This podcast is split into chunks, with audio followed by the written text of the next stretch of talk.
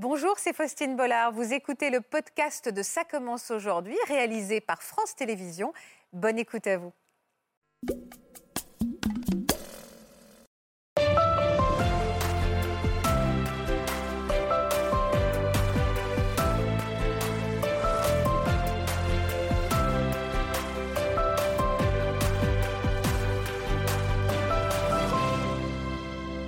Karine et Delphine sont toutes deux unies par un drame, celui d'avoir vu mourir un proche sous leurs yeux. La petite Karine n'a que 9 ans et habite une maison avec ses quatre frères et sœurs en Belgique. Delphine, elle, vit seule avec sa mère, récemment divorcée dans un appartement en région parisienne depuis ses 3 ans. L'une et l'autre entretiennent une relation fusionnelle avec leur famille et vivent heureuses, entourées de leurs proches. Et pourtant, les 12 juin 1984 et 20 mai 2009, leur vie bascule suite au coup de folie d'un voisin. Karine et Delphine ne se connaissent pas, mais cet après-midi, ça commence aujourd'hui, les réunit. Bonjour Karine. Bonjour. Bonjour Delphine. Bonjour. Merci beaucoup à toutes les deux d'avoir accepté notre invitation. Vous avez beaucoup de choses à partager. C'est pour ça qu'on avait envie que vous rencontriez, parce que vous avez euh, vécu euh, toutes les deux euh, l'insupportable, des situations qu'on ne peut même pas imaginer d'ailleurs. Et je vous remercie d'accepter de nous le raconter, mais surtout, on a vraiment très envie que la sororité œuvre entre vous deux. Vraiment, merci d'avoir accepté notre invitation. Merci Je vous présente Marc Gégère et Florian Ferreri qui vont nous accompagner aujourd'hui. Merci à tous les deux également d'être avec nous. Karine, vous n'étiez qu'une petite fille de 9 ans, donc lorsque votre famille a été prise pour cible par l'un de vos voisins, qui a perdu la vie ce jour-là, Karine? Euh, ma maman, ma grand-mère et mon petit frère qui est décédé à cinq jours après de ses blessures. Euh, moi, j'ai été blessée, mon papa a été blessé aussi. Ce que vous allez nous raconter, encore une fois, je dis, inimaginable. Le drame a eu lieu donc en 1984, près de Liège, en Belgique. Tout votre quartier, tout le pays d'ailleurs, avait été euh, secoué par ce coup de folie de ce voisin. Les journalistes avaient même parlé de, de démence. On va regarder un extrait euh, du journal télévisé de l'époque. Je crois que vous l'avez jamais vu. Bonsoir. C'est par le drame qui a bouleversé hier en fin d'après-midi tout un quartier de la commune de Anse, près de Liège. C'est par ce drame de la démence que nous ouvrons bien sûr notre édition de ce soir. 15h30. Les enfants rentrent de l'école. Leur bruit, leurs cris, Luigi Spoto, 36 ans, malade et déprimé, ne les supporte plus. Surtout ceux des cinq gosses d'à côté, chez l'Ouest. C'en est trop. Un pistolet dans chaque main, il sort. Il est devenu fou. Il tire partout. Le voisin tombe, puis sa femme enceinte, puis sa belle-mère, puis sa fille. En tout, 27 coups. Vous y pensez tous les jours? Tous les jours. Tous les jours. Je vis avec ça de- depuis 39 ans. Je fais des cauchemars tout le temps.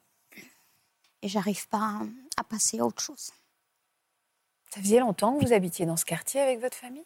Euh, ça faisait quelques, quelques mois, en fait. C'était une nouvelle cité qui venait d'être construite, euh, cité euh, de logement social. Donc, euh, et on était, euh, enfin tous, on était les premiers locataires de ces maisons. Les jardins n'étaient même pas encore faits quand on a emménagé. Vous y sentiez bien? Oui, oui, oui, c'était vraiment une cité où il y avait, euh, il y avait énormément d'enfants. Donc, euh, on jouait. C'est joyeux. Oui, oui, Vous aviez 9 ans, c'est ça? 9 ans. Parlez-moi de ce voisin. Vous vous en souvenez euh, avant le drame? Quel genre d'homme c'était? Ah, c'est un, ben, c'est un homme qui, qui faisait peur, Euh, déjà par son physique. Il faisait très peur. C'est un homme qui, qui nous cherchait misère tout le temps. Pourquoi par son physique, Karine? Il avait le visage fermé, il était sévère, il avait les, les cheveux rasés. euh, voilà. Oui, physiquement, il était impressionnant pour la petite fille que vous Oui. étiez à l'époque. voilà. Et vous me disiez, il vous agressait? Ben oui, régulièrement, ben, il nous faisait des menaces de mort. À votre famille ou avec auprès de tout le monde? Ah, auprès de tout le monde.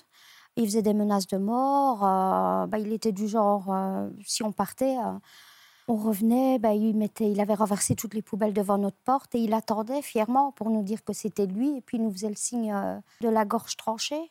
En vous regardant, vous Votre en- famille Oui, notre famille, oui. Il nous disait qu'il allait nous tuer de toute façon. Sa fille, qui était typiquement la même que lui, sur le chemin de l'école, parce qu'on allait à l'école ensemble, sur le chemin de l'école, elle nous disait que son père allait nous tuer. Et pourquoi elle Vous compreniez pourquoi il était aussi menaçant, cet homme? Non, lui, il vivait euh, la nuit, il dormait le jour, et nous, euh, inversement. Donc, euh, Et il était agressif avec votre famille en particulier ou vraiment avec tout le monde? Je pense qu'il est agressif. Je ne me souviens pas qu'il ait renversé des poubelles ailleurs que devant chez nous. On était vraiment ses voisins directs. Donc, ah, vous étiez juste à côté? Oui, oui, oui. Et il formulait ses reproches? Il vous reprochait quelque chose en particulier On faisait votre- trop de bruit. Vous faisiez trop de bruit. C'est tout. C'est tout ce que je me souviens, en tout cas, et c'est tout ce qu'on a retenu. Et comment vos parents réagissaient, Karine, à l'époque? Bah, mes parents ont porté euh, neuf plaintes en tout. Il y a eu neuf plaintes qui ont été portées à la police. La police qui venait lui rendre visite, puis il repartait en nous disant qu'il était devenu tranquille, que voilà, tout, tout, tout était rentré dans l'ordre. Pardon de cette question. C'était des mains courantes? C'était des plaintes? Des plaintes, des plaintes, neuf plaintes. Et il y a eu une pétition aussi. ça, ça paraît fou, Marc, neuf plaintes qui restent sans suite? Après, euh, souvent, les, malheureusement, les, les services de police euh, ne prennent pas la mesure du danger parce que, Ouais. comme vous l'avez dit, Faustine, c'est inimaginable, même pour eux. Ils ont dit c'est un mauvais coucheur, c'est un râleur, c'est quelqu'un qui. est- Mais bon, quand il y a des menaces de mort, quand même, elles devraient être prises au sérieux, quoi, vraiment. Pouvez-vous me raconter cette journée du 12 juin 1984, Karine? Oui, bah écoutez, ma maman était enceinte de son sixième enfant, un petit garçon. Et euh, nous, on devait partir en colonie de vacances. Donc ma maman rentrait à l'hôpital une fois qu'on était parti. Mon papa avait sa voiture, ma maman aussi. Donc euh, il est sorti dehors pour rentrer la voiture euh, de ma maman dans le garage. Et quand il est sorti, le voisin est sorti avec deux armes. Il a tiré en premier sur mon papa. Mon papa a pris cinq balles. Et puis ma maman, elle a entendu les coups de feu, donc elle est sortie dans le garage. Là, apparemment, euh, en, en sicilien, parce que lui était sicilien, ma maman aussi, euh, en sicilien, lui aurait dit Tu ne vas quand même pas tirer sur une femme enceinte. Il a tiré dessus. Il est revenu chez nous, il m'a vu euh, par la fenêtre de la cuisine. Il Vous aviez vu tout ça? Vous aviez assisté à tout ça? J'ai vu ma nonna, oui, j'ai vu ma maman. oui. Donc il m'a tiré à travers la fenêtre de la cuisine. Et puis alors, euh, il a essayé de rentrer à la maison. Et là, euh, ma nonna a bloqué la porte. Donc il a tiré à travers la porte. Il a touché ma nonna en pleine artère. Elle est décédée sur le coup. Votre grand-mère, ouais. Oui, nonna, c'est grand-mère. Et, et fort heureusement, elle nous a tous protégés parce que la manière dont elle est tombée, il n'a pas su rentrer dans la maison. Sinon, je crois qu'il nous tuait tous. Ce qui est compliqué et ce que les gens ont difficile à comprendre, c'est que c'est un enfant de 9 ans qui a vu tout ça. J'avais que 9 ans, donc, euh, et voir le sang gicler d'une artère, euh, enfin, c'est- tout ce sang, tous ces bruits, tous ces cris. Euh, et c'est ça qui me reste dans la tête tout le temps. Un voisin du bout de la rue est venu nous chercher, et moi je les ai suivis. J'ai suivi mes frères et sœurs alors que j'étais blessée. Et là, j'en pouvais plus, j'avais trop mal, j'ai demandé à m'asseoir. Et là, ils ont vu que j'étais blessée, donc il m'a pris dans les bras et il m'a ramené euh, à l'ambulance. Sinon, l'ambulance partait sans moi. Et il était où le meurtrier? Il est rentré chez lui et il s'est tiré une balle dans la tête. Vous avez tous été emmenés à l'hôpital, j'imagine? Euh, oui, on a. Ma nonna a été amenée euh, dans un hôpital euh, parce qu'elle était décédée. Et euh, mon papa, ma maman et moi, on est allés dans, dans un autre hôpital, dans la même ambulance. À quel moment vous a annoncé que votre mère était décédée, Karine? Ça, c'est. Donc, moi, j'ai été aux soins intensifs. J'ai été opérée trois fois en tout. Dès que mon papa a pu se mettre en chaise, on l'a descendu tout près de moi. Et euh, bah, il avait une chaîne avec l'alliance. Et euh, je lui ai demandé ce qu'il faisait avec l'alliance de, maman. Et là, il m'a dit, tu sais, euh, maman, euh, elle a les doigts gonflés avec la grossesse. Et je lui ai dit, pourquoi tu mens, maman, elle est morte. J'ai tout senti, en fait. Qu'est-ce que vous, vous êtes rentré chez vous après ce drame? Vous avez dû vivre dans cette maison après ce drame? Vous n'avez pas voulu déménager le plus vite possible? Bah, ça a été compliqué parce que. Il fallait les moyens aussi, Parce que déjà, mon père était blessé, donc euh, il a été en arrêt de travail, parce que les comptes de mes parents ont été bloqués, comme à chaque fois qu'il y a un décès de toute façon. Donc euh, ça a été très très compliqué. Et en Et- 1984, j'ai connu euh, la faille et le froid, vraiment. Donc euh, je pense que mon père a, a fait ce qu'il a pu, euh, déjà pour nous garder, parce qu'on voulait nous placer. Donc. euh, Il est dans un état épouvantable, votre père, euh, psychologiquement. je- je- On, on va revenir sur, ce, sur ces images effroyables dans la tête d'une petite fille de 9 ans qui continue à hanter euh, Karine. J'ai plusieurs questions, Florian. Est-ce qu'un état de sidération est le même pour une adulte que pour une petite fille de 9 ans? Alors l'état de sidération, c'est euh, ce qui arrive après comme ça un événement euh, traumatique, est très variable d'une personne à une autre. Donc on peut avoir des situations dans lesquelles l'enfant et l'adulte ont les mêmes réactions et des situations complètement opposées. C'est-à-dire un, adulte qui va complètement se désorganiser, se déréaliser, c'est-à-dire plus savoir qui il est, où il est, et l'enfant qui reste euh, d'allure adaptée. Donc on peut tout voir, et un enfant peut tout à fait être capable de mémoriser une scène et de la, de la narrer après. La scène en elle-même, le, euh, les motivations sont tellement incompréhensibles, on parle de coup de folie dans, le langage courant, que déjà ça, c'est difficile à accepter puisqu'il n'y a pas d'explication. Et quand on rajoute euh, des choses qu'on n'arrive pas à entendre, euh, à comprendre, on ne peut pas se faire une histoire cohérente du récit et un sentiment un peu linéaire et l'intégrer à sa propre vie. Et le risque, c'est qu'on soit dans le traumatisme euh, de façon chronique. C'est-à-dire que chaque indice nous le rappelle, chaque autre histoire nous rappelle ces événements et qu'on ait du mal à progresser soi-même. C'est le cas, Karine? Oui. Déjà, euh, déjà, pour moi, le coup de folie, c'est faux. Quelqu'un qui menace sans arrêt, qui nous fait des menaces de mort, pour moi, ce n'est pas un coup de folie. C'est pas de la démence. C'est non, non. Pour vous, c'était quelle méditation de toute façon. Karine, vous avez certainement raison. Le coup de folie, c'est le langage commun, c'est-à-dire que ça fait pas de sens de faire ça et c'est complètement euh, aberrant. Mais si on devait mettre sur un registre psychiatrique, s'il avait été expertisé, il n'aurait probablement pas été euh, diagnostiqué fou, puisqu'on voit bien que c'est un processus euh, compliqué, d'emprise, un peu de perversion, de, de caïd. Et ça, c'est plutôt de la personnalité. Il aurait été accessible à une sanction pénale euh, sans aucun doute. Et il n'y a pas un moyen, Marc, de, dire, de voir à un moment son statut de victime reconnu, de se tourner vers, vers l'État, vers, euh, au moins pour qu'il y ait un procès, quelque chose, des choses qui soient dites. Ah, il y a eu un procès. Il y a eu un procès parce que mon papa a porté plainte contre l'État belge ah, et contre la commune d'Anse. Donc ça ça a été jusqu'en cassation et on a perdu on a perdu parce que, soi-disant, on n'aurait pas prouvé la violence de cet homme avant. Effectivement, engager la responsabilité de l'État pour faute lourde quand il y a eu neuf plaintes préalables et que rien n'a été fait, il me semble que la violence, compte tenu des plaintes qui avaient été déposées, était suffisamment démontrée.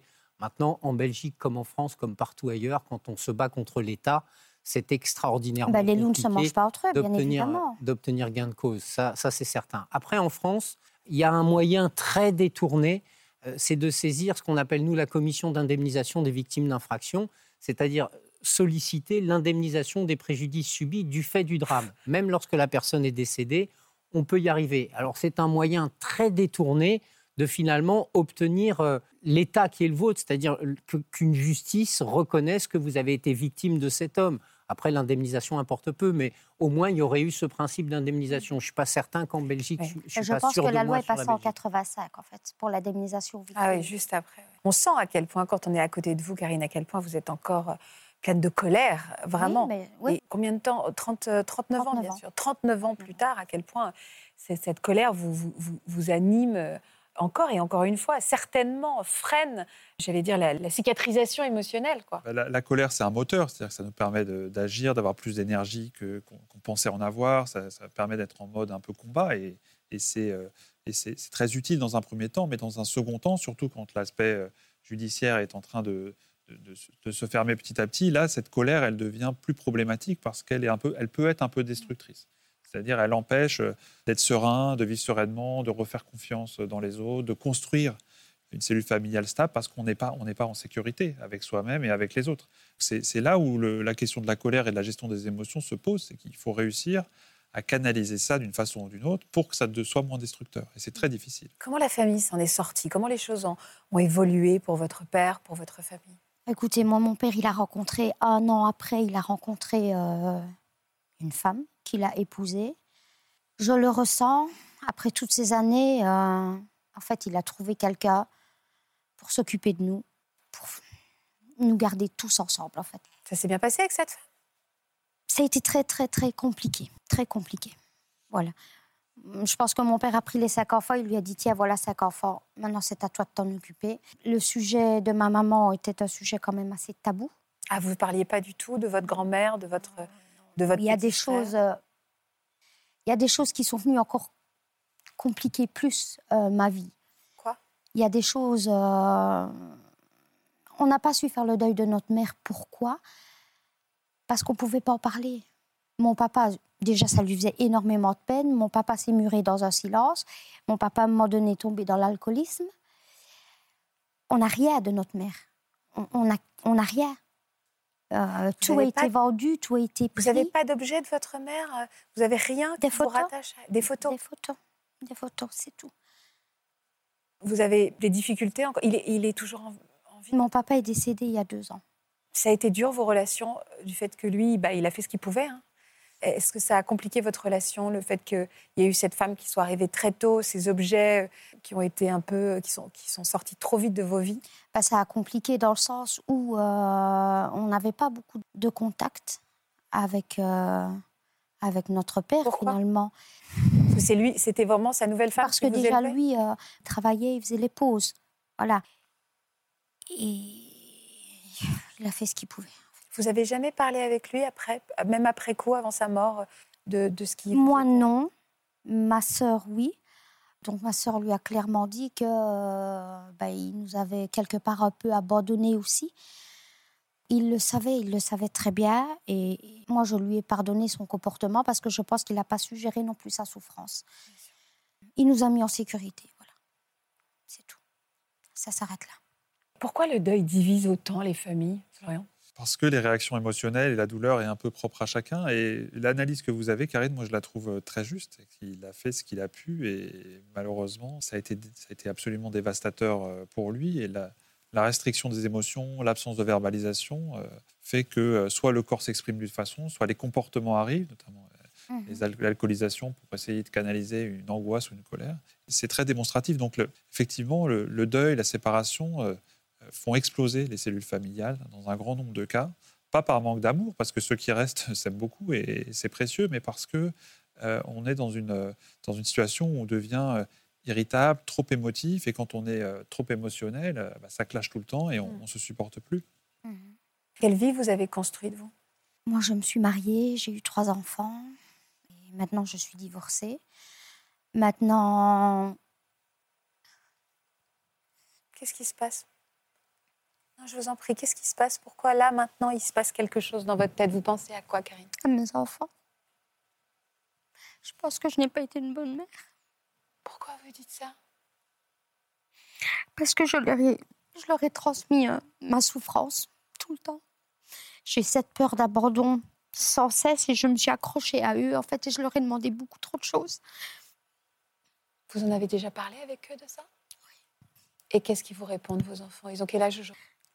La grande a 25 ans, j'en ai surtout parlé avec la grande, avec mon aîné. Mais voilà, qui elle est venue carrément chez moi déchirer tous les journaux que j'avais de l'époque, euh, en me disant ça suffit. Elle vous en a voulu? Oui, et puis euh, ils me disent que ça c'est mon histoire, c'est mon passé, ils n'ont pas à subir ça. Vous en parlez souvent Avec les deux autres? Non. Non? Pourquoi? D'ailleurs, j'ai difficile d'en parler. J'ai difficile d'en parler parce que je pleure tout le temps et ils ne peuvent pas comprendre. bah, ils, vont, ils vont regarder cette émission. Mais ils ne pourront pas comprendre. Pour- Qu'est-ce pense que- pas comprendre? Ceux qui n'ont pas vécu ce qu'on a vécu, ils ne pourront jamais comprendre comment je suis faite. Qu'est-ce que vous en pensez, Florian? Bah, Je pense que c'est euh, déjà c'est déjà très bien d'avoir reconnu auprès d'eux et d'avoir pu en parler que, euh, euh, que vous aviez été en difficulté. Alors de là à dire que vous avez été une mauvaise mère. Oui, je vous avez là, fait ce que vous pouvez. On parle de votre oui. père. Et pareil, vous avez fait de votre mieux, en fait. Avec ce que vous pouvez. Effectivement, les- les- je pense qu'on peut être accompagné et on peut être aidé par différentes euh, thérapies, par une aide, sans que la personne se mette forcément à votre place, parce que chacun a une histoire personnelle. Et peut-être à un moment donné, et peut-être vous l'avez fait cette démarche-là, mais d'être suivi par quelqu'un d'extérieur à la famille qui partage pas toute l'histoire, mais une partie de l'histoire, ça peut être une aide précieuse, parce que même si c'est difficile, parce que là l'événement est, est dramatique, euh, la nature humaine est, est quand même euh, capable de, de rebondir malgré tout. Alors vous l'avez fait en grande partie en construisant votre histoire personnelle, mais il n'est jamais trop tard pour essayer de tourner une page et de construire des, des- des nouveaux chapitres. Alors ça, c'est, faut se faire, je pense qu'il faut accepter de se faire aider par quelqu'un Vous n'êtes pas d'extérieur. fait aider? Je me suis fait aider, j'ai essayé en tout cas, mais, mais ça, ne, ça ne règle pas mon problème. Quel lien vous avez avec votre mère aujourd'hui? Comment? Quoi? Pourquoi vous... Ma mère, c'est c'est mon Dieu, ma mère. Et c'est ça qui est compliqué aussi à comprendre parce que finalement, je n'avais que 9 ans. J'ai effacé tous les souvenirs que j'avais. hein. Donc je ne me souviens pas de grand-chose. Euh, il paraît que c'est un processus. euh, Mais je suis, euh, je mets ma mère sur un, un piédestal. Et j'adore, je, je déborde d'amour pour une femme que je ne connais même pas. En fait, Vous lui ressemblez merci. Elle est, elle est si belle, elle est, elle est tout. Vous vivez dans ce souvenir? Tout le temps. Tout le temps, quand euh, ben, je lui parle déjà, tout le temps. J'ai des photos, euh, j'ai pas mal de photos d'elle. Parce que je veux, à un moment donné, si j'ai envie de lui parler, je veux pouvoir me retourner sur une photo et lui parler. Donc, c'est vrai que dans la maison, il y a beaucoup de photos d'elle. J'écoute, euh, j'écoute les chansons qu'elle écoutait. Je, je vis à travers elle, en fait. Ça, on peut le faire parce que vous êtes garant de sa mémoire et d'une certaine culture et de ce qu'elle vous, a, euh, vous a appris, transmis. Mais toute la difficulté, parce qu'on peut tout à fait cultiver la mémoire de quelqu'un sans que ça soit anormal, toute la difficulté, c'est de ne pas vivre dans le passé et de ne pas vivre euh, à sa place. Et on sait que les parents, surtout quand ils, ont plusieurs enfants, ils ont envie que chacun prenne leur envol et ils veulent être fiers d'eux. Et, et la fierté, c'est l'autonomie aussi. Donc, euh, c'est trouver le juste équilibre. C'est peut-être pas aujourd'hui que vous allez le trouver, mais entre conserver quelque chose d'elle et ne pas vivre dans le passé. C'est-à-dire que la vie, a, la vie a changé, il y a des choses à construire. Et c'est c'est ça où il, où il y a une- une- un petit euh, un Réglage. déclic à trouver, un réglage à trouver. Déclic, ouais. Pas facile. C'est compliqué, c'est compliqué. Vous avez envie de leur dire quoi aujourd'hui à vos enfants? Pardon? Juste pardon. Il n'est pas trop tard, vous savez. hein. Vous avez des milliards de choses à vivre avec vos enfants. Savez que les choses ne sont pas figées. hein. Ils, sont, ils ont besoin de vous plus que jamais. Un jour, vous serez grand-mère. Je le suis. Vous êtes grand-mère? Oui. Félicitations. Merci. Il n'est jamais trop tard, Florian. Parce qu'on a l'impression que, je me permets, on a l'impression que, que Karine nous dit pardon, c'est pardon. Mais oui, pardon, oui, mais il y a encore des. Il, y a- il n'est jamais trop tard pour renoncer. Il faut surtout pas renoncer à cette avez relation. Ils sont tellement jeunes, vos enfants, vous avez 30, 40, 50 ans à vivre avec eux. Vous avez raison, Faustine. Il faut l'entendre, ça aussi. hein. C'est que euh, il y a des choses que vous regrettez a posteriori, mais sur l'instant, vous avez essayé de faire au mieux. Donc, a fait, posteriori, c'est, vous auriez aimé avec, faire euh, différemment. Avec ce que j'avais, c'est-à-dire rien. En revanche, si je peux me permettre, ce, ce petit déclic dont parle Florian, ce petit. euh, en effet, là, il va falloir que, que vous le ressentiez si vous voulez justement profiter au maximum de ces, de ces années avec vos petits qui ont très besoin de vous. Mhm. Oui. Mais je ne saurais pas me changer, en fait. Je... Demain, je ne saurais pas être une autre personne. Ce qui me décrit, moi, c'est. enfin, c'est mon passé. C'est... Je suis mon passé. Mais si vous l'acceptez, vous en vivrez mieux. C'est accepter toutes ces injustices, finalement. Vous ne pouvez pas faire autrement. On fait avec. C'est comme quand vous avez perdu votre mère.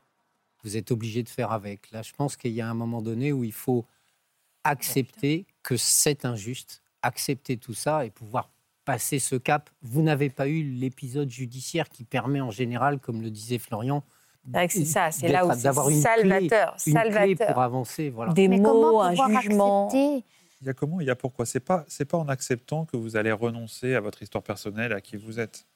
Des fois, la crainte, c'est ça aussi, c'est la peur d'oublier, d'être légère. C'est, Et, c'est certain, et- oui. et là, l'i- l'idée, c'est pas d'oublier, c'est de, s'adapter, de, de vivre avec. C'est Je ne veux que des pas- mots qu'on dit, c'est pas facile. hein. Enfin, je sais pas. Je ne pense pas être folle, mais je ne veux pas abandonner ma maman. Mais oui, c'est exactement ça. Mais c'est pas en acceptant que vous l'abandonnez. C'est juste parce que vous devez aussi vivre. Florian? Oui, on est sur beaucoup ce qu'un ce qu'un parent attend de ses enfants. Ce qu'un parent attend, c'est qu'il soit en sécurité, autonome, euh, qu'il construise quelque chose. Il n'attend pas à ce que vous restiez euh, la petite fille que vous étiez à l'époque. Donc, euh, votre maman, euh, elle attendrait qu'une chose, c'est que vous soyez euh, légère, heureuse au quotidien. Et elle sera euh, probablement... euh, C'est pas on ne peut l'oublier. pas parler à sa place, mais c'est pas l'oublier que de pas l'oublier que d'avancer. Ça fait partie de votre histoire familiale, mais Oui. c'est pas toute votre histoire familiale. Delphine, vous comprenez, vous aussi, euh, ce lien euh, avec, cette, euh, avec cette maman. Euh, Vous-même, vous avez perdu votre maman et vous allez nous raconter il y a combien de temps aujourd'hui? 14 ans. Et vous étiez très proche d'elle. Mm. Vous vous reconnaissez dans les mots que, que Karine emploie? Dans, le, bah, dans, dans certains, tout à fait. Enfin, par rapport à enfin, l'admiration, le, de le mettre sur un piédestal, euh, c'était déjà le cas pour moi quand ma mère était vivante. Et ça l'est toujours. euh, Enfin, oui, ma mère, c'est vraiment. euh, mais pour le coup, de mon côté, c'est porteur. Mais j'avais pas le même âge. Je- je- Donc c'est vrai que là, je, quand, quand j'écoute euh, votre histoire, euh, Karine, je, j'arrive pas à m'imaginer si c'était arrivé euh, enfant. Quoi. Là, ça, Parce que vous, vous aviez quel âge quand vous avez perdu votre J'avais maman 28 ans. J'allais 28 ans, cinq jours après. Et c'était le, le 20 mai 2009. Mm. Vous nous avez confié quelques photos pour nous parler de ce lien unique que vous aviez et que vous avez toujours. Mm, Vous allez mm. nous raconter comment les choses, comment vous vivez avec cette mère en vous. Mais regardez déjà ces images. Delphine, née en 1980. À l'âge de ses trois ans, elle emménage dans un nouvel immeuble avec ses parents. Mais rapidement, ces derniers divorcent et la petite fille reste vivre avec sa mère Françoise. Même si elle continue de voir son père les week-ends, elle et sa mère se retrouvent désormais seules à la maison et nouent dès lors une relation de plus en plus fusionnelle. Françoise organise sa vie autour de sa fille pour profiter au maximum de sa présence. Puis au lycée, la jeune Delphine s'oriente alors vers des études de langues étrangères et décroche un poste de professeur assistante en Allemagne. De retour en France à 28 ans, c'est tout naturellement qu'elle réemménage avec sa maman, le temps de trouver son propre domicile. Qu'est-ce qui s'est passé à cette date, le 20 mai 2009 euh, Racontez-moi. Euh, ben, à la base, comme un jour ordinaire, c'était un matin où ma mère et moi on allait travailler parce qu'on vivait euh, ensemble. J'allais déménager cinq jours après. Hein.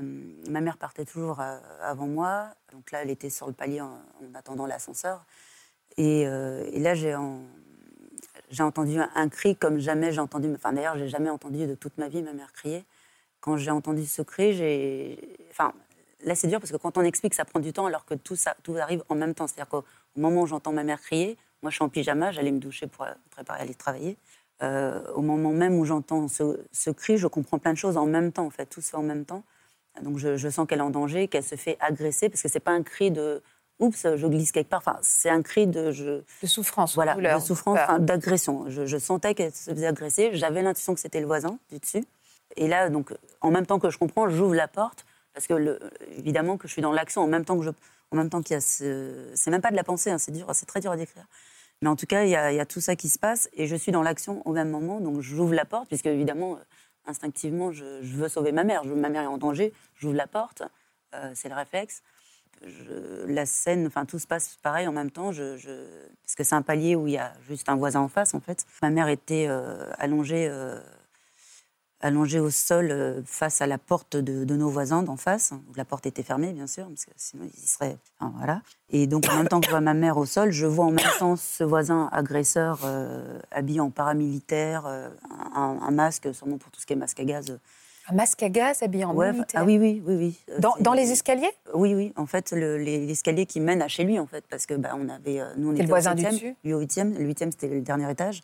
Et là, il était euh, à peu près, hein, parce que à peu près de deux marches, parce que je le vois en lui, il est en position ascendante. Donc ma mère est au sol. En même temps, je vois le. Bah, je comprends que c'est le voisin, même s'il est en paramilitaire avec le masque. Ça pouvait être que lui, de toute façon. Et là, mais en même temps que je comprends tout ça, il me tire dessus. Enfin, si vous voulez, quand, ça se décompose quand j'explique, mais tout arrive en, même temps, en, même temps. J'entends ma mère crier, euh, je comprends la situation, j'ouvre en même temps. Là, boum, premier choc, je vois ma, ma mère au sol. Presque en même temps, je, je, vois ce voisin qui met un peu en oblique, un peu à votre place, en fait, si vous voulez, mais plus près. Euh, armé, en paramilitaire, euh, un masque, comme les masques à gaz. pour, Terrorisant, par ailleurs, la ah oui, mais tout est, de toute façon, tout, c'est à la fois... Irréel. Ouais, c'est ça. C'est tout à fait ça. En même temps, on comprend tout, et en même temps, c'est trop d'un coup, donc euh, c'est. Mais il a tiré sur votre mère, en fait. il a tiré bah, avec une arme à feu. Apparemment, il, sur ma mère, c'est arme blanche qu'il a utilisée. Enfin, moi, je l'ai su après coup parce que c'était un peu flou. et c'est vrai que, et c'est vrai qu'au final, j'avais pas entendu de, de, de, coup de feu. En tout cas, elle n'est pas décédée de, de, ça. Il avait, parce qu'il avait aussi des, il portait aussi des armes blanches sur lui. Et moi, par contre, il m'a tiré dessus. après, j'ai su que c'était un fusil de chasse, apparemment. Et au moment où il m'a tiré dessus, bah, je Enfin, j'ai d'abord été euh, l'image choc, ça a été mon, doigt parce qu'il m'a, il a visé sur mon index gauche, donc l'autre main. Je suis droitière. Euh, et, je, me rappelle euh, avoir le, regard qui regarde mon doigt pendre comme ça de, ma main. Enfin, mais en même temps que je vois ça, je, je, suis, je tombe au sol, certainement, puisque je me suis retrouvée au sol. Et là, donc ma porte était toujours ouverte. J'étais à moitié sur le palier et à moitié chez moi, on va dire. Ma mère, toujours qui gisait en face. Enfin, ma mère avait eu le temps de dire euh, au secours, euh, enfin, ma, mère, enfin, on, nous tire dessus, mais enfin, elle, me mentionne moi et, elle, elle dit, au secours, ça me souvient du au secours. On nous tue, ma, fille et moi. Après, je ne sais pas quel laps de temps il s'est passé, mais en tout cas, après, je, j'entends son dernier souffle. J'ai vraiment compris que c'était. Là, j'avais plus d'espoir. Je, je comprenais qu'elle était, qu'elle était décédée. Enfin, d'ailleurs, elle, elle-même a dit. Euh, Elle dit je, je meurs. Mais dans ce je meurs, euh, chose qui pareil, hein, quand je voyais ça dans les films, j'ai fait euh, quand on meurt, on dit pas je meurs. Ben, là, pour le coup, si, elle a, elle a dit je meurs. Et à la suite de ça, j'ai vraiment, je sais pas, comme ouais, entendu son dernier souffle. Et c'est ce qui, euh, je pense, euh, m'a autorisé à moi à essayer de m'en sortir. Donc je me suis extraite de la scène, donc en, me glissant vers chez moi, sur, euh, sur le dos. J'ai poussé avec ma main droite la porte, et c'est une porte où sans la clé on ne peut pas rentrer en principe, mais je ne me sentais pas sauvée pour autant, parce que je, me suis dit, armé, euh, il peut très bien tirer à travers la porte et l'ouvrir, prendre les clés que ma mère a dans son sac et ouvrir la porte. Enfin, quoi qu'il arrive, je ne me sentais pas sauvée pour autant, mais instinctivement, euh, je- enfin, j'ai compris que c'était un instinct de survie à ce moment-là, après coup. Et c'est en me glissant en plus, je me suis dit, il ne faut pas que je reste juste derrière la porte. Alors, là, on a l'impression que j'intellectualise, mais sur le moment, c'est vraiment des pensées qui sont Instinctives. qui sont instinctives. Mais euh, en tout cas, il y a ce moment où je me dis, c'est maintenant ou jamais. Et je ne le voyais pas. C'est-à-dire qu'à partir du moment où je suis au sol, je ne sais pas du tout, lui, où il est, est-ce qu'il recharge, est-ce qu'il va me retirer dessus. Tout ça, je ne sais je ne saurais pas dire est-ce qu'il est tout de suite remonté, est-ce qu'il est encore sur le palier, euh, je ne sais pas. Moi, la seule chose, c'est que je me rappelle me dit à un moment donné, je fais semblant d'être morte. Euh, c'est la seule, mais ça n'empêchera pas qu'il retire quand même. Mais par défaut, je fais semblant d'être morte. Après, je, je m'extrais. euh, là, j'arrive dans le hall de chez moi, la, porte est fermée. Je me dis, euh, faut pas que je reste si près parce qu'il peut retirer dessus. Donc, je me hisse, je me glisse tout au long du couloir. Je vais jusque dans ma chambre. Donc, du coup, à un moment donné, je fais un détour. D'ailleurs, c'est fou parce que vu l'état dans lequel j'étais, c'est là où on s'aperçoit que il y a des choses, euh, enfin, Ouais, des forces de survie, voilà, des forces pas, ouais. euh, insoupçonnées, parce que c'est instincts de survie. euh, et là, en, en me traînant, d'ailleurs, c'est là où je, je- je sens que ma jambe droite est super bizarre. Parce que moi, je, je pensais avoir été, euh, avoir reçu une balle que dans le doigt, dans le et, doigt, euh, ouais. et dans le, dans le bas-ventre. Et je ne comprenais pas comment ça se fait que je chantais ma jambe comme ça. Je n'avais pas fait le rapprochement à ce moment-là qu'il y avait une paralysie derrière. Donc je sens ma jambe lourde, molle, enfin, comme je ne l'ai jamais senti. Là, je comprends, je- j'entends plus ou moins de loin des voisins, je comprends qu'ils ont appelé euh, des secours, euh, police ou pompiers, je ne sais pas, mais je le comprends. Je suis arrivée jusqu'à mon téléphone portable euh, dans, dans la chambre, parce que je ne voulais pas aller dans le salon, je trouvais que c'était trop près de l'entrée, enfin bref. Donc j'ai réussi à me glisser jusque dans ma chambre, atteindre mon téléphone portable. Et là, plutôt que d'appeler les secours, j'ai d'abord appelé mon travail. Chose là, pareil, hein, on m'aurait dit, tu vas appeler ton travail à ce moment-là. Non. Pour Enfin, dire quoi au travail? Pour dire que, bah, pour dire. euh, Que bah, vous n'allez pas venir. quoi. voilà, donc là, c'était à cette heure-ci, c'était pas encore ouvert, c'était le. Je suis tombée sur une messagerie, mais j'ai dit, euh, ben voilà, euh, c'est Delphine. euh, Enfin, je sais même pas si je dis mon nom de famille, je pense pas. On vient de me tirer dessus. Enfin, ma mère est morte. Moi, on m'a tiré dessus. Je vais peut-être mourir. Je viendrai pas aujourd'hui. Un truc comme ça.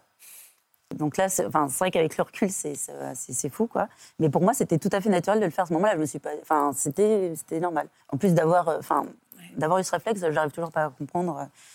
Parce que, encore une fois, vu les blessures que j'avais, vu l'état dans lequel j'étais, c'est quand même dingue que, voilà. Et les secours sont arrivés longtemps après? Euh, non, alors parce qu'au départ, c'est après que évidemment, c'est après qu'on m'a dit, quand je suis sortie du coma artificiel, qu'on m'a dit que les secours ne pouvaient pas arriver tant que les policiers n'avaient pas sécurisé le périmètre, parce qu'évidemment, quand il y a quelqu'un d'armé, ben voilà, on ne va pas faire venir les policiers pour qu'ils risquent leur vie non plus. Enfin, ils la risquent déjà assez.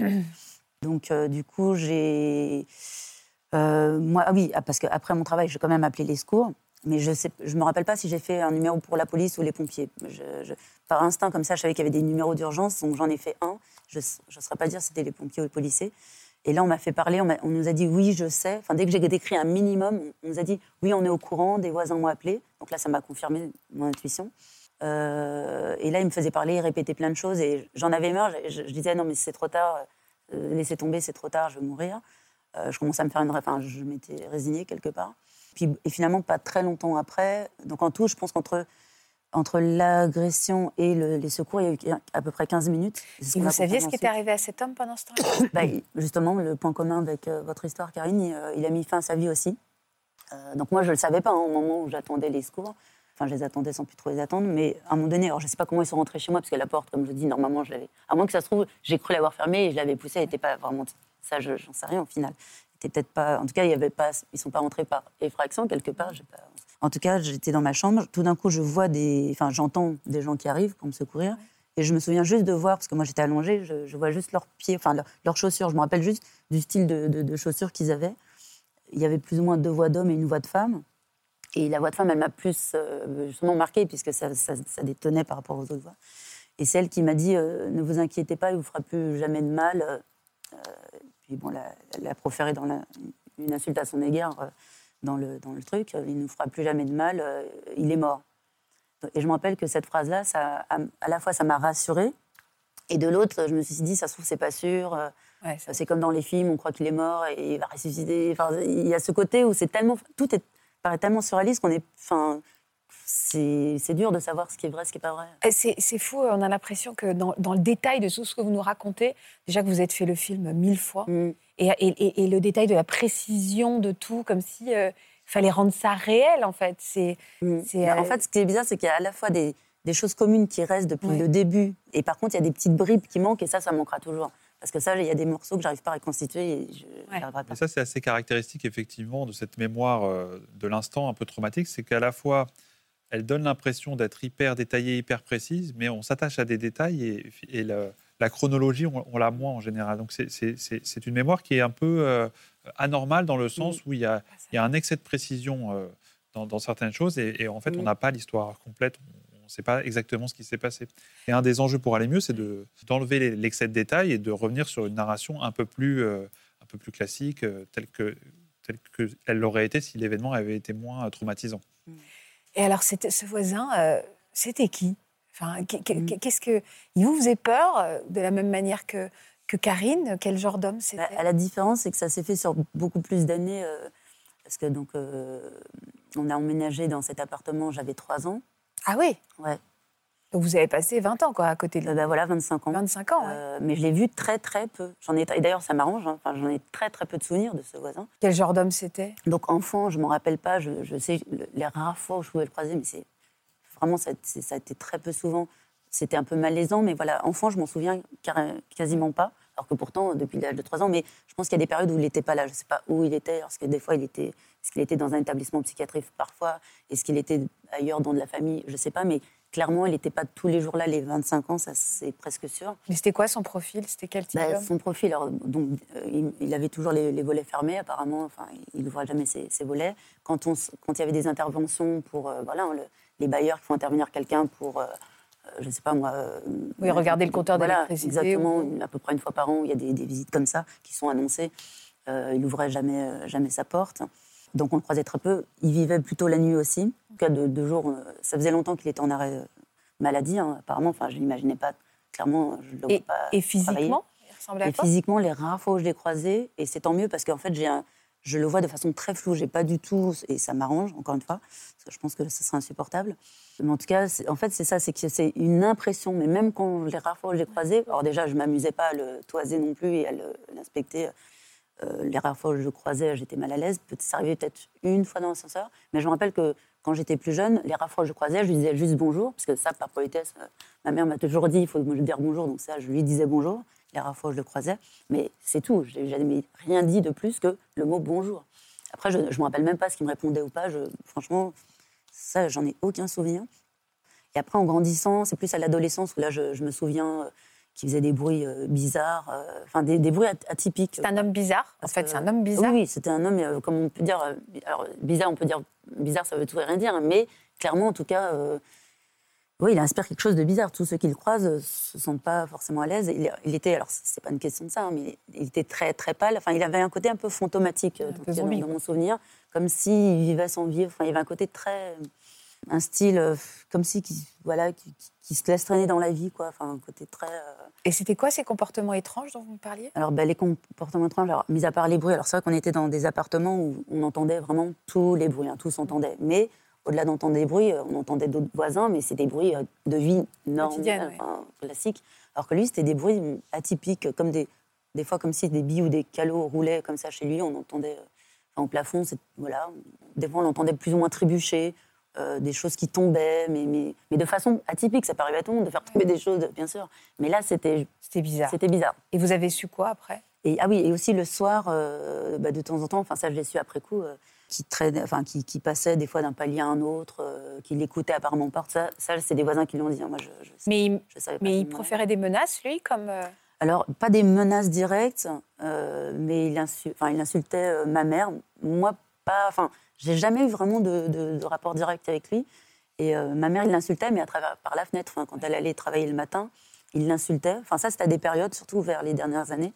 Les fois où je l'entendais, ça me, ça, ça m'énervait parce que j'étais tellement proche de ma mère que pareil. Enfin, moi, c'est on ne touche pas à ma mère. Enfin, c'est, je, je veux dire, à la limite, moi, on m'insulte. euh, Bon, bah, je peux m'en remettre, mais euh, entendre euh, ma mère se faire insulter, c'était très désagréable. Mais voilà, je ne faisais rien pour autant.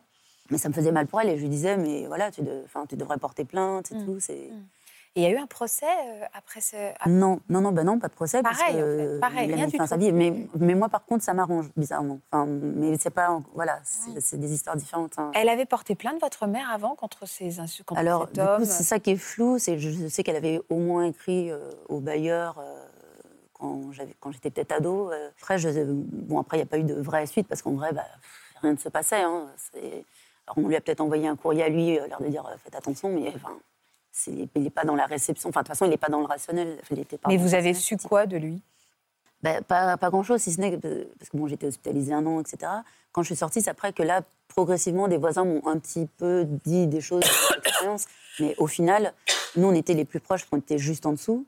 On était deux femmes. Il y avait des voisins euh, de palier. Hein, ils s'en est jamais pris euh, à eux. Là, c'était une famille, un père, une, une femme. Et c'est d'ailleurs, tous les voisins ont été traumatisés à cette époque. Donc il y avait une famille, euh, voilà, euh, un père, une mère, euh, des, des- des enfants. Ils s'en est jamais pris à eux, tant- et tant mieux pour eux. Après, ça, ça peut être qu'après coup, ça peut être qu'une hypothèse, mais je pense qu'ils s'en prenaient plutôt à des femmes.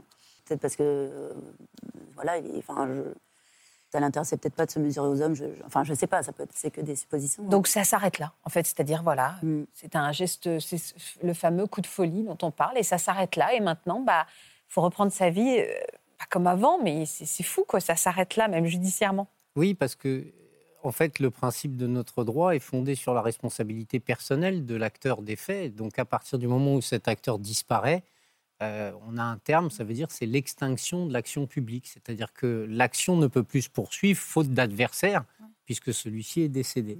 Donc, c'est la même chose. Vous auriez pu, à l'époque, S'il y a eu, par contre, on a fait le- les Ah. démarches pour moi, justement, quand j'étais hospitalisée. vous avez saisi la Mm, CIVI. Alors, peut-être que vous pouvez nous dire si ça vous a donné quand même euh, euh, un élément euh, vous permettant de vous placer dans cette Mm. histoire. Mais je pense qu'à l'âge où ça vous est arrivé, Mm. il y avait moins de doutes dans votre esprit. Mm. Vous saviez pertinemment que vous étiez la victime de cette histoire. Il n'y a pas eu, il y a pas eu d'ambiguïté à ce, à, à ce niveau-là, je pense. Oui, oui. Et- C'est sûr que l'âge, ça y fait. hein. C'est pour ça, c'est sûr qu'enfant ou adulte, c'est des, c'est, Ah, ça n'a rien. Vous ressentez quoi pour cet homme? Pardon? Vous ressentez quoi? C'est quoi les émotions, euh, cet homme? Ben, La ça- haine ça, ça, ça a varié. Euh, au début, euh, enfin, pour moi, c'était le, le- le mal absolu, enfin, le, le- le diable incarné sur terre. C'était le, enfin, celui qui m'avait pris ma mère, quoi. Tout euh, donc là, vu que ma mère, c'est, et c'est toujours la personne la plus importante dans ma vie, pour moi, je me disais, il, il- enfin, il m'a pris l'essentiel, donc j'avais une haine, une colère de dingue, mais il, voilà, il était mort. Mais j'avais quand même, je me rappelle quand j'étais à l'hôpital au début, parce que suite à mes blessures, j'étais dans le coma artificiel pendant un mois et demi. Ensuite, je devais quand même rester encore un mois et demi euh, allongée. Oui, votre pronostic vital a été engagé. Voilà, hein, ça a été une Oui, vraie oui, bataille pour votre c'était- santé. hein. Voilà, mes proches et, et le corps médical. euh, d'ailleurs, encore une fois, c'est quand je suis sortie du coma que je- on m'a dit un peu ce- tout ce par quoi j'étais passée. Parce qu'évidemment, on se rend compte de rien des opérations qu'on a eues, les blocs. C'est-à-dire, quand je suis sortie du coma, la première fois que j'étais dans le bloc de façon consciente, bah, pour moi, c'est la première fois que je voyais ça, alors que eux me connaissaient. Ça me faisait super bizarre. Je me disais, mais comment ça se fait qu'eux, ils me connaissent? Enfin, c'est après que j'ai compris, évidemment. Mais sur le coup, je ne comprenais pas que tout le monde me connaissait et que moi, Oui, je connaissais bah, personne. Alors que ça faisait des, des semaines et des semaines euh, qu'ils me voyaient, plus de, même plus d'un mois et demi. Enfin bref. Déjà, même dans le coma artificiel, j'avais des ressentis. Je, je- je- je me rappelais de ce qui s'était passé. J'avais pas toutes les scènes, mais je- j'avais compris. je- Enfin, dans le coma artificiel, je... là, c'est flou parce que c'est pas la pensée comme on l'a habituellement, mais en tout cas, je savais quoi. Euh, Et puis bon, j'ai eu plein de choses très bizarres parce que forcément avec euh, le, c'est quoi l'insuline Non, c'est quoi qu'on nous donne déjà La morphine. La morphine, merci. Désolée avec les... la morphine. euh, du, du coup, forcément, il y a des, des sortes de délires. Alors, on ne sait plus trop ce qu'est la réalité, ce qu'est le délire, tout ça. Et après, c'est quand je suis sortie du coma artificiel que mes proches m'ont confirmé ce que je disais, ce qui était Mm. euh, vrai ou pas. quoi. Vous avez déménagé? Euh, alors, euh, oui et non, de l'appartement, oui. Euh, parce qu'après, euh, suite à l'hospitalisation, euh, parce qu'en tout, j'ai été hospitalisée un an entre l'hôpital plus le centre de rééducation. Donc, trois mois hôpital, trois mois et quelques, huit mois et demi de centre de rééducation. Donc, je suis sortie, c'était- il était vraiment un an après. Quoi. Alors, évidemment, on nous prépare hein, euh, plein de choses psychologiquement. Entre-temps, j'étais retournée sur les lieux, euh, progressivement. Certains week-ends, parce que pendant longtemps, je ne pouvais même pas sortir, ne serait-ce que le week-end, à cause des sangs que je devais avoir. C'est en mars 2010 qu'on a commencé à me faire comprendre. Bon, ben, en gros, là, on a fait le maximum pour ta récupération. Donc maintenant, il va falloir songer. euh, bah, et là, repartir dans la ça m'a fait un choc. Parce que bizarrement, bah, je m'étais habituée à ce nouveau contexte de vie. C'était rassurant qu'il y ait tout le corps médical, les infirmiers, les médecins. Le moindre truc, bah, euh, voilà, si j'avais un problème de santé, ils étaient là. Enfin, tout était géré pour nous, en fait. Donc moi, j'avais plus qu'à me déplacer euh, à la séance de kiné, euh, à me déplacer au réfectoire quand je pouvais, parce qu'au début, je mangeais évidemment dans ma chambre. Donc en fait, quand tout d'un coup on reprend une vie qui a l'air d'être une vie plus ou moins normale par rapport à ce qu'on aurait pu imaginer, quand, on commence à avoir des nouveaux repères quelque part, tout d'un coup on nous dit ah ben il va falloir sortir. Et là, Autant au début, on n'a qu'une hâte, c'est de sortir. Et finalement, quand ça devient concret, bah, ça fait peur, en fait.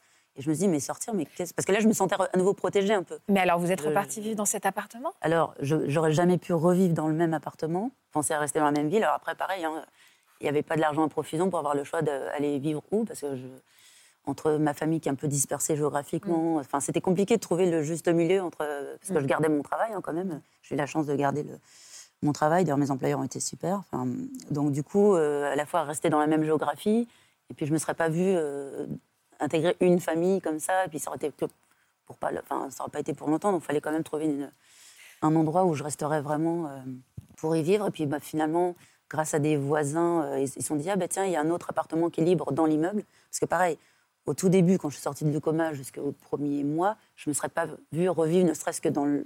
Mais là, vous restez. Aujourd'hui, vous habitez toujours dans cet immeuble Donc, pas dans le même immeuble, mais un immeuble qui est juste à côté, dans la même cour d'immeuble. Et ça, ça n'aurait pas été possible dans les premiers mois. Hein. Mais ensuite, ça devenait une évidence que c'était la meilleure. Est-ce que vous avez l'impression que votre vie s'est figée, vous aussi, en 2009 Oui et non, en fait. Pas de la même façon que, Karine. Parce que j'étais pas enfant aussi, hein, je pense aussi, ça peut y faire. il y aura toujours un avant et après cette date, ça c'est clair. C'est-à-dire que dès qu'il y a le moindre événement, de façon automatique, je le situe avant-après déjà. Comme on peut le faire maintenant avec le Covid aussi, on se dit, tiens, c'était quand? Ah, c'était avant ou après le Covid? Bon, Pour le situer à des personnes qui n'auraient pas euh, forcément euh, un tel drame, ben, là, il y a. Enfin, la moindre chose, il y a le euh, c'était avant, après. Quoi. Ça, ça se fait mm. automatiquement. Dès qu'il y a une date, je, ouais, je situe par rapport, c'est devenu votre. Et, et puis oui, je veux dire, ça a changé. Enfin, le, truc principal, c'est que depuis cette date, je n'ai plus ma mère. en tout cas, physiquement. Vous êtes maman vous-même? Non, non, non. Vous en avez envie? En fait, pas spécialement. Euh, bon, là, en plus, j'ai un âge où ça commence à devenir de plus en plus impossible. Mais, euh, mais après, c'est vrai que j'en ai jamais rêvé. Je me suis toujours. Oui, oui, c'était pas votre. Voilà, exactement. Je me suis toujours dit, euh, je me suis jamais dit ni je veux en avoir, ni je veux pas en avoir. Et Delphine, quels sont les moments où vous pensez le plus à votre maman? Ben, c'est. Il n'y a pas des moments privilégiés, en fait. C'est que, en fait, souvent, c'est quand je m'y attends pas. On pourrait se dire que c'est évidemment à chaque date euh, malheureuse d'anniversaire, tous les 20 mai. Alors évidemment, le 20 mai, il y a quelque chose de particulier puisque c'est ça va me surprendre. Des fois, c'est une silhouette dans la rue qui va me, qui va voilà, qui me rappelle. Des fois, c'est une émission télé que je regarde avec elle, et donc je l'imagine la regarder avec elle. Donc, des, fois, il y a des moments où je me dis tout est réuni, où c'est là où, voilà, là, je pensais particulièrement à elle, et finalement pas plus que d'habitude. Et des moments où c'est vraiment très aléatoire, en fait. Mais je sais qu'elle est tout le temps, tout le temps présente. Mais, mais pour le coup, c'est une aide. Et vous allez comment, vous? Ben, plutôt bien par rapport à ce qui s'est passé. Euh, enfin, moi-même, je suis la première étonnée. Hein, je, Autant euh, les, premiers mois, j'en ai bavé comme j'aimais à, tout niveau, euh, psychologiquement, physiquement. Et je pense que physique, bizarrement, je pense que ça m'a aidé d'en baver physiquement, bizarrement. Enfin, il a fallu tellement me reconstruire physiquement que, bah, à un moment donné, il fallait aussi que je dépense de l'énergie pour ça. Le fait d'avoir été dans le coma artificiel, je pense que ça, ça aussi, c'est un peu. Enfin, si j'avais tout vécu tout en direct tout de suite, je... enfin, après, on peut jamais savoir, mais je pense que ça aurait été tout autre. Là, j'aurais eu beaucoup plus de mal euh, à, m'en remettre. Au final, je n'ai pas assisté à l'enterrement de ma mère, quand même. la personne la plus importante pour moi, bah, j'étais moi-même dans le coma artificiel quand elle, elle était. Donc tous mes proches ont été, même des collègues, et moi, j'y ai pas, évidemment, on pas. On a l'impression que Delphine s'est battue. Euh, pour sa vie à, tous les niveaux finalement. En se battant pour son corps, elle s'est battue pour sa vie et, euh, a compris qu'il fallait avancer malgré ce, deuil effroyable et cette disparition effroyable. Pas complètement. Déjà, juste après, il y a eu ce, cet, instinct de survie et puis toute euh, tous ces soins qui étaient très, codifiés, très cadrés, qui ont, beaucoup aidé finalement euh, à, donner un peu de, une organisation, un peu de sens à ce qui s'était passé. Et puis après, vous avez réussi à à reprendre le cours des choses, avec, avec de l'aide certainement. Et, mm. effectivement, euh, c'est difficile de faire euh, beaucoup mieux que ce que vous avez fait en tout cas. Vous, vous disiez tout à l'heure, euh, personne ne peut comprendre qu'on l'a pas vécu. Ah oui. Et ben parce que du coup, vous rencontrez personne. Vous rencontrez jamais des personnes qui ont vécu ce type mm, de mm. drame. Ah ben non, heureusement que c'est atypique, heureusement. Mm-hmm. Heureusement que ça reste atypique. Et ça fait du bien, pardon, de se sentir moins seul, de quelqu'un qui, qui, comprend ce qu'on a vécu, en tout cas ses émotions folles. Bien sûr, oui, parce que je me retrouve quand elle parlait de sécurité, de se renfermer, mais moi je le vis toujours actuellement. je ne me sens bien que quand je suis chez moi, toute seule, la porte ferme à double tour. Ah oui, c'est ça, on n'a pas abordé ça. Évidemment, le danger Et- vient chez vous. Oui, quoi. et même, euh, même après euh, bah voilà, une hospitalisation, je sais que je ne vais pas bien. D'office, je vais me renfermer, je ne veux pas qu'on me parle, je- j'ai besoin d'être seule avec moi-même. Et vous êtes aussi dans une hypervigilance permanente? Oui. Ah oui, oui. C'est certain ça. Et vous, Delphine? Bah, après, c'est par moment. Si tout d'un coup, euh, je suis à un endroit où il y a peu de gens et que je sens qu'il y a une personne qui, qui m'inspire, euh, Hmm. où euh, je sens qu'elle n'est pas super équilibrée psychologiquement, je, discrètement, mais je vais m'en éloigner. Enfin, ouais. voilà. Alors après, euh, heureusement, c'est pas si fréquent que ça, mais il y a des. Et puis il y en a, c'est tellement intégré qu'on s'en rend pas compte. C'est ça, c'est qu'avec l'habitude, on, on intègre des choses, donc c'est un peu comme la surcharge mentale sur plein de choses, c'est-à-dire que c'est tellement intégré que ça devient normal. Après, il y a juste des moments où moi je me dis, ah oui, c'est vrai que si c'était passé, si c'était pas passé ça, là je réagirais pas Ouais, pareil. Et en plus, il y a aussi le fait que comme j'ai un handicap à la jambe droite euh, depuis, je peux pas courir, donc quand Ah euh, je- donc ça fait double truc, c'est que par rapport à l'événement lui-même et aussi le fait que bah, Physiquement, Quoi ne pourriez voilà. pas y Donc il y a répondre. des situations que j'essaie d'éviter parce que je me dis, euh, ne serait-ce qu'une simple manifestation, bah, je- pas le vais faire, pas forcément parce que je me dis, c'est un truc et qu'il faut courir, bah, je peux pas. Quoi. Et on va conclure cette émission en ayant une tendre pensée pour vos mamans euh, respectives. Merci beaucoup d'avoir accepté de témoigner sur ce plateau. Merci Marc, merci Florian Merci. de nous avoir Merci. accompagnés. Merci euh, à vous tous pour votre confiance, pour la confiance euh, évidemment dont fait preuve nos invités. On aime comme ça aussi organiser des, des rencontres euh, entre ceux qui ont vécu des choses complètement impensables, parce qu'on sait à quel point, euh, à plusieurs, on est plus fort forcément. Je vous embrasse. Passez une belle après-midi sur France 2. Voilà, j'espère que ce podcast de Ça commence aujourd'hui vous a plu. Si c'est le cas, n'hésitez pas à vous abonner. Vous pouvez également retrouver l'intégralité de nos émissions sur France.tv.